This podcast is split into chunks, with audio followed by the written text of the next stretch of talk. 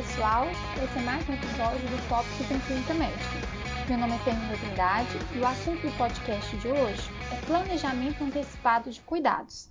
Mas por que escolhi esse tema? Qual a sua importância para a prática clínica? Muito frequentemente, nós cuidamos de pacientes graves que não podem mais manifestar suas vontades. E muitas vezes, o peso das decisões terapêuticas acabam recaindo sobre o médico e a família.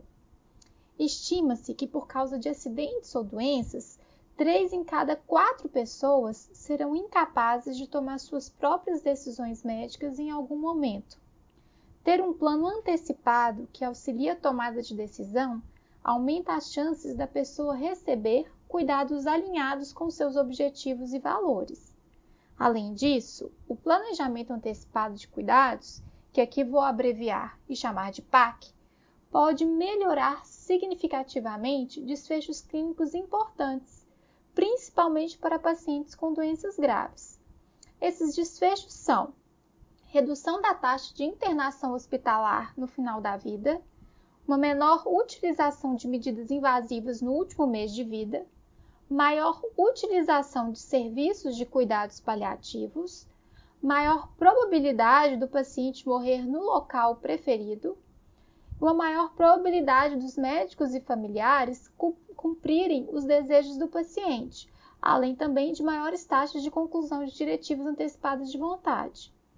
Esses desfechos são ainda mais desejáveis no contexto da pandemia, pois permite oferecer cuidados adequados e consistentes aos valores de vida da pessoa e, ao mesmo tempo, contribui para uma melhor alocação dos recursos. Não é à toa que alguns órgãos de saúde têm incentivado a realização do PAC durante a pandemia. O NHS inglês, por exemplo, publicou agora em abril um guia para elaboração do planejamento no contexto da Covid-19. A referência ficará disponível em nosso perfil do Instagram. Outros desfechos também importantes incluem melhor preparação da família sobre o que esperar durante o processo de morrer e uma maior satisfação com a qualidade do cuidado, provavelmente devido a uma melhor comunicação entre o paciente, a família e os médicos, resultando em uma tomada de decisão compartilhada. Adicionalmente, alguns estudos demonstraram que o PAC pode reduzir o custo dos cuidados de fim de vida sem aumentar a mortalidade. Então, acho que já deu para perceber que esse é um assunto muito relevante para a nossa prática clínica. Mas, afinal, o que é o planejamento antecipado de cuidados? O PAC é um processo de discussão entre o paciente e seu médico assistente. Esse processo auxilia os pacientes a compreenderem e compartilharem seus valores pessoais, objetivos de vida e preferências em relação a cuidados médicos futuros. O momento da realização e a natureza desse plano podem variar, dependendo da condição de saúde da pessoa mas sabemos que ele assume importância ainda maior entre os pacientes que se encontram em fim de vida. Ferramentas como SPICT foram desenvolvidas com o intuito de reconhecer mais precocemente o paciente que se aproxima da fase final de sua vida, permitindo assim a elaboração de um plano de cuidados em tempo hábil. No episódio 102 falamos sobre esse assunto. Se você ainda não escutou, volta lá e confere. O processo para elaboração do PAC deve ser proativo e integrado aos cuidados de rotina do paciente e requer um tempo adequado para sua realização. O processo deve ser contínuo, sendo revisados periodicamente a condição atual e o prognóstico do paciente, bem como suas preferências por informações sobre a doença e as prováveis evoluções clínicas com discussão das opções de tratamento. Em uma discussão ideal, o médico, o paciente e seus familiares pensam em abordagens específicas a serem seguidas se ou quando a saúde do paciente deteriorar.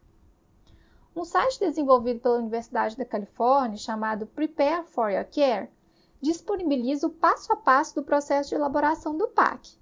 E existem diversos outros materiais também voltados tanto para profissionais de saúde quanto para a população geral que ajudam a guiar essas discussões do PAC podendo ser muito úteis para profissionais que ainda não estão bem familiarizados com esse processo. As principais referências também estarão lá no Tópicos Podcast. Não deixe de conferir.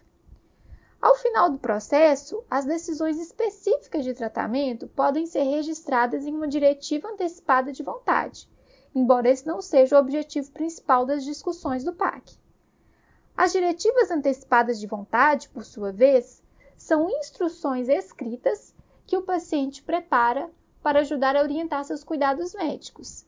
Elas se aplicam a situações de doença terminal ou dano irreversível e só entram em vigor se ou quando o paciente se tornar incapaz de tomar suas próprias decisões.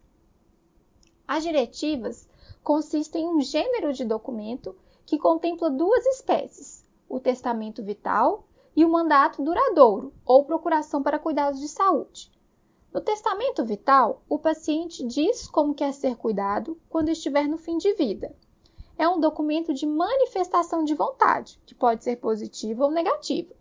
Em nosso meio, é mais comum encontrar a recusa terapêutica neste documento, uma vez que a distanásia ainda é prática frequente aqui. Na procuração para cuidados de saúde, o paciente nomeia uma pessoa de sua confiança para ser consultado pelos médicos e tomar decisões sobre seus cuidados. Pode ser um familiar ou um amigo que desde que conheça bem o paciente e suas preferências e que consiga fazer valer suas vontades.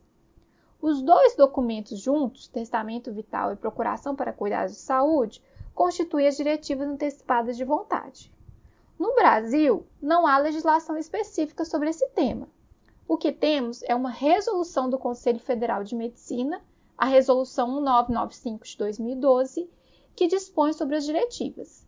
Segundo a resolução, o médico deve levar em consideração as diretivas antecipadas de vontade do paciente quando este estiver incapaz de se comunicar ou expressar suas vontades, exceto se as diretivas estiverem em desacordo com os preceitos do Código de Ética Médica. Aí, nesse caso, o médico não precisa seguir, não deve seguir as diretivas. Então, reforçando alguns pontos.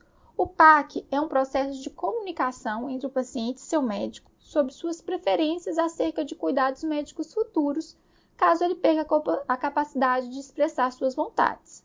A realização do PAC se associa a desfechos clínicos importantes.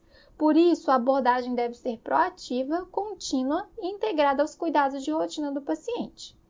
O planejamento assume importância ainda maior entre os pacientes que se aproximam do fim de vida, sendo recomendável o uso de ferramentas validadas para auxiliar no reconhecimento mais precoce desses pacientes. O principal objetivo do PAC é que os pacientes recebam cuidados consistentes com seus valores.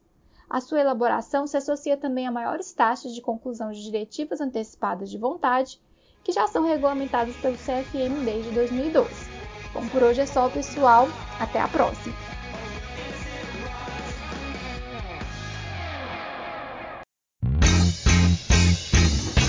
E você que está aí acompanhando Tópicos. Para não perder nenhum episódio, assine o nosso podcast no Spotify, Apple Podcasts, SoundCloud ou seu agregador preferido. E toda semana você receberá um aviso de um novo episódio lançado. Aproveita e deixa também uma avaliação nossa por lá. O arroba Tópicos Podcast é o nosso canal de interação no Instagram, onde publicamos material extra, quiz para ajudar a consolidar as informações e você pode deixar seu comentário ou sugestão de temas. Lembrando que o podcast é uma ferramenta de orientação educacional e informação, não substituindo uma recomendação de saúde ou diretriz de condutas. Obrigado e até o próximo episódio.